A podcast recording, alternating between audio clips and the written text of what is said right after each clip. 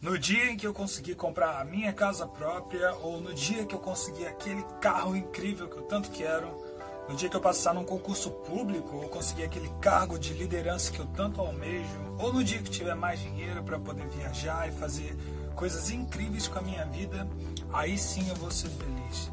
Mas você acredita que quando a gente enxerga a felicidade como algo que está lá, é como se a gente traçasse como se a felicidade fosse um ponto de chegada, né? Um ponto de chegada numa corrida.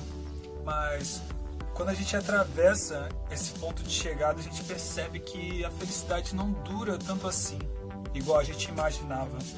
Então, para para pensar um pouco. A gente fica valorizando muito o estar lá e acaba perdendo toda a maravilha que é a jornada até construir, até chegar nesse caminho que a gente tanto almeja. Então perceba se você não está deixando tua felicidade muito lá nesse ponto de chegada com essa falsa ilusão de que você vai ser feliz quando você atravessar essa, essa linha e percebe se a felicidade na verdade não deveria estar tá sendo na jornada, no caminho que você está percorrendo até chegar nesse destino.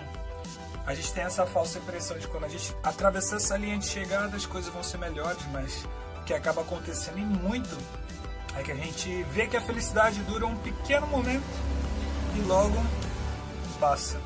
Então, procura fazer da felicidade do teu dia a dia, cada momento, cada detalhe, cada passo que você dá em direção a isso que você quer, a isso que você busca.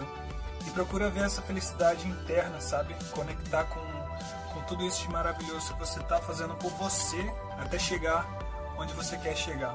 Beleza? Não deixa a, felicidade só nessa linha de chegada quando você atravessar lá, porque ela não vai durar muito. Faça da felicidade o próprio caminho, beleza?